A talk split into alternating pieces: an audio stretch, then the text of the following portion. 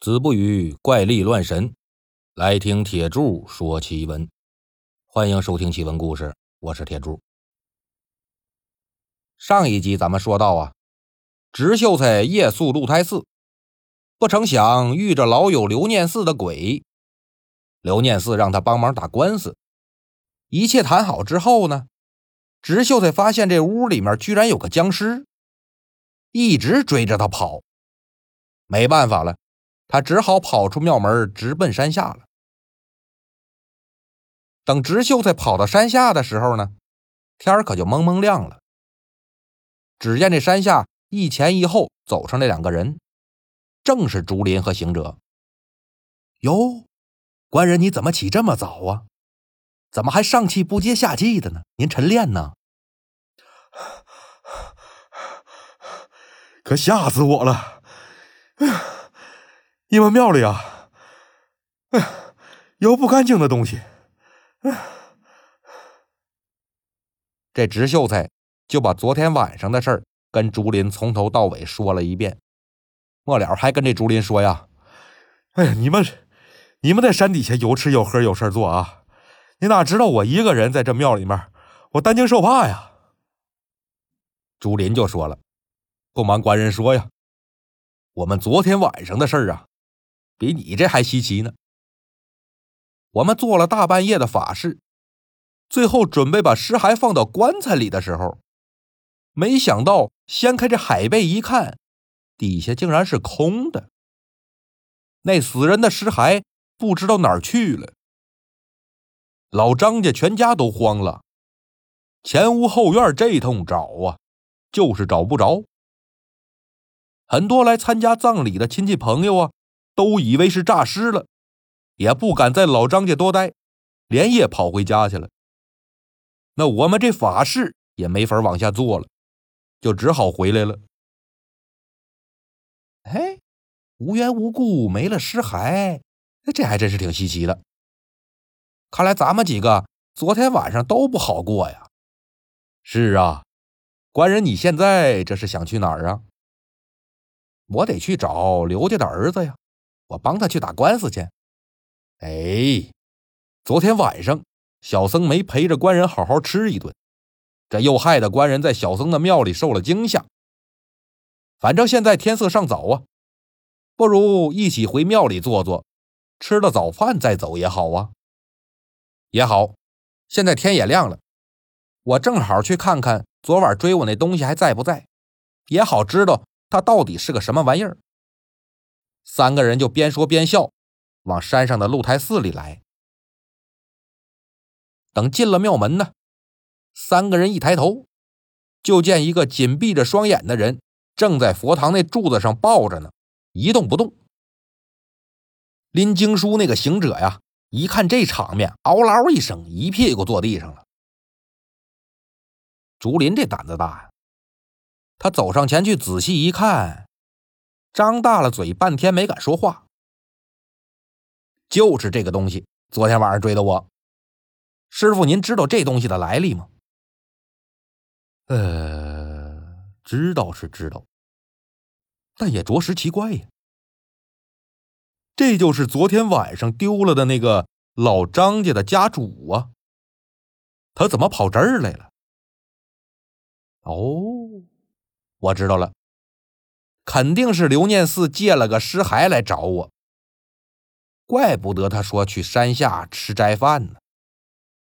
原来是来参加这张老先生的葬礼呀。哦，对了，师傅，我还得借你这笔墨用一下，我好把刘念四嘱咐我那东西记下来。好，好，好，笔墨就在禅房，官人自己去拿吧。我还得通知山下的老张家来认一认，看是不是他们家老家主。三个人草草吃了早饭，竹林就打发行者到山下报信儿去了。等快到中午的时候呢，张家一众人急急忙忙跑到庙里边来看，果然是丢了的张老太爷。他那儿子扑在地上就嚎啕大哭啊，哭完让一起来的亲戚朋友们帮忙把这张老太爷放下来。没想到这尸骸居然是死死的环抱，怎么也掰不开。最后有个人说呀：“你们可以把柱子拆下来，然后把人拽出来，不就得了吗？”那赶紧的吧，就找了几个木匠，把这柱子锯下来了，然后把柱子从这张老太爷的怀里面给抽出来了。但这尸骸可还保持着抱柱子那姿势啊，怎么也改不了。等这一切处理停当之后呢，跟着一起来那李正就说了。这事儿实在是太奇怪，咱得上报官府啊！张家人说：“你要是想报就报吧，哎，我们不管。”李正说：“那报官得把这前因后果说清楚了啊！”就把直秀才找来了，说：“咱一块儿去官府吧，把昨晚上张老太爷这事儿啊，跟县太爷说清楚了。”直秀才这时候呢，也写完了刘念四的账本了。正好要去官府告官呢，他就跟着李正和张家人一起去了县衙了。知县听完了事情的经过，说：“本官曾经读过一些野史啊，里面提到了死人，里面提到死人能再起来，这是失觉症的一种啊，这也是时有发生的事儿。所以今天张家遇到这事儿啊，也不算奇怪。”只不过直秀才说是朋友刘念四借尸还魂，这又是怎么回事啊？回禀大人，这件事的确是有隐情，但不能当着这么多人的面说。能否让小生与大人私底下说呢？知县也挺好奇这事儿的，他就打发一众人回去，又让衙役呀先退到外边。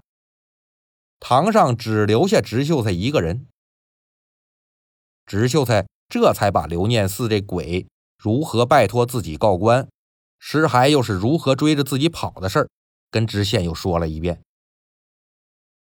世间还有如此薄情的妇人吗？官府不但不知道，反而要让鬼来伸冤，本官有愧呀。那现在就得请先生做个证人了。下官一定会把这刘念四的家产尽数追回来，交给他儿子。承蒙大人恩德呀！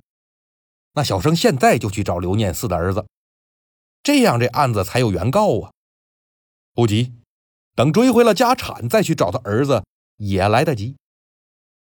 现在去找他儿子呀，恐怕会泄露天机呀，反倒让那个房氏有了准备。两个人商议已定呢。知县就让直秀才在后堂等着，又把捕快喊进来了，让他带人去把刘念四的老婆房氏捉拿到案。这个房氏啊，小名叫恩娘，嫁到刘家以后，发现呢，虽然刘念四家道殷实，但这人身体不好，特别是晚上不是很给力。刘念四这勉力维持了几年。身体最后还是扛不住了，两年前一命呜呼了。这刘念四是刘家的独苗啊，他死了之后，儿子还小，所以家产都归了房氏做主。这房氏守孝刚过七个月，可就忍耐不住了，又找了本村一个叫姓德的人。那这人比房氏小了五岁，年轻貌美，精力旺盛啊。房氏终于是享受到了人道之乐。房氏这一高兴，就把刘念四留下来那些家产都拿出来讨好这姓德，甚至连亲生儿子他都不顾了。他呀，一是怕姓德嫌弃自己带个拖油瓶，二来呢，儿子也越来越大了，留在面前也只会是耽误自己跟姓德放浪形骸呀。干脆就把儿子赶出家门了，让他自生自灭去。这一天，捕快奉知县的命令来房氏家里边要找刘家原配的妻子。房氏就暗自心惊啊，跟幸德商量：“我也没办法呀，为什么县太爷来拘我上堂啊？”衙役说：“刘家俩字儿，难不成是有人撺掇那小杂种去告状吗？”房氏就跟捕快要了传票来看，上面果然写着刘家原配妻子房氏，但却没原告。这捕快抓人只认本家啊，找着了直接带走就完事儿。那房氏也是没办法，只好跟着去了县衙了。知县见了房氏就问呐：“你是刘念四的原配妻子吗？”哎呦，那都是以前了。民女现在的丈夫啊，叫姓德。谁问你后找这个了？我问你刘家的事呢。刘念四留下的家产你怎么处理的？他也没留什么家产呢。他死了之后就留个小儿子给我。那我活不下去了，只好就改嫁了。是吗？那为什么你丈夫给我托梦？说你卷走了家产，找了新欢呢。他可说了，自己还有很多财产在你手里，我这都记着呢。你还不从实招来吗？大老爷，这可就冤枉民女了。他真是什么都没给民女留下呀。你还真是嘴硬啊！来呀，上攒子。这攒子是什么呀？攒子呀，就是用绳子。把一个个的木棍或者竹片穿起来，让犯人把这手放到那空隙里，两个人用力在两边拉绳子，木片或者是这竹片就开始夹这手指。俗话说十指连心呢，把这手指一夹，那可真是钻心的疼啊！大多数是给女人犯用的这种叫攒刑，房事还真是。要钱不要命啊！虽然是疼得死去活来，但就是一口咬定了刘念四没给刘家产。知县一看，我不拿点证据出来，还真就不行了。他就把植秀才给他那账本拿出来了，说刘念四哪里哪里有多少亩地，哪里哪里有多少间房，哎，哪里哪里存着多少米粮，哪里哪里放着多少银两。你说说吧，这些有没有啊？房氏还是咬着后槽牙说：“没有。”行啊，你够硬气。那你丈夫说账本放在你的梳妆匣里，钥匙你就贴身记着，田契房契都在你那紫漆箱里，放在床顶上了。本官可是已经让人去你家里拿来了，你还想耍赖吗？房氏最开始一听这县令说的财产数目啊，就已经慌了，心说这知县怎么知道的这么详细呢？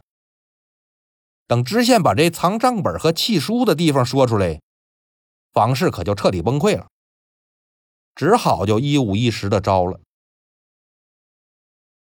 知县让衙役松了攒子，又让房氏当堂打开梳妆匣和紫漆箱。把这财产的数目过一遍，还真跟植秀才写那一模一样。核对完家产呢，知县又想起个事儿来。哦，对了，刘念四说还有白银五百两寄放在你亲戚赖老三家，银子呢？有是有啊，但赖老三知道那银子是民女偷着放他家的。也没写凭据，所以他现在死活不承认有这回事儿啊。行了，这个事儿我来处理。来呀，押着这房氏上街去，把刘念四的儿子给我找回来。处理完房氏这事儿呢，知县又把植秀才从后堂叫出来了，让他也跟着一起去找这刘念四的儿子。知县自己呢？就去处理这赖老三那五百两银子的事儿。你猜这知县怎么去跟赖老三要银子呀？他又没有借条存根，人家说不承认，可就不承认呢。纵使他是知县，那也没用，所以就只能是智取了。这知县让捕快啊，去牢里边找一个拦路抢劫的强盗出来，悄悄吩咐这强盗。我带你到一家去，你咬死了，说劫来那银两都放他家里了。事儿办成了，我让牢里少给你带几天枷锁，我再赏你一顿点心吃。敢问大人，这家姓什么呀？姓赖。姓得好，那小子一定好好赖他娘的。等到了赖老三家呢，强盗指着那房子就说：“就这家，小子抢来那一千两银子都在他们家放着呢。”一帮衙役捕快呼啦超就进屋了，翻箱倒柜的找啊，最后还真找着一箱子，里边白花花的全是银子，看着的确有个四五百两。那强盗也挺有眼力劲儿，一看见银子呀，一口就咬死了。这就是我抢来寄放在赖老三家的。赖老三说：“这真不是贼赃，这是我一亲戚房事记在这儿的。”哦吼，是吗？那你写个供词啊，你再写个凭据啊。赖老三听知县这么一说，那只好就写了个凭据，画了个押。衙役就抬着银子押着赖老三回县衙了。等他们到县衙的时候呢，这刘念四的儿子也正好找着了，都在县衙里边等着知县发落呢。知县看了一眼赖老三，又一指这房事：“你不是说银子不是贼赃吗？那是不是这女的寄存在你家的呀？”赖老三赶紧说：“是是是，是他。”房事也赶紧说：“是是是，就是我。”那看来本官是错怪你赖老三了。正好这银子的本主也在呀，把银子放这吧，你回去吧。你这案子呀，就算结了。知县随后呢，就写了一纸判决，把刘念四留下这所有家产呢，都判给了他儿子。后来呢，直秀才一直帮这孩子管理家产。直到他长大成人，所以说呀，人虽然死了，也不能随便欺负他。你怎么知道他不会变成鬼来找你呢？好了，今天的故事呢就到这里了，咱们下期再见。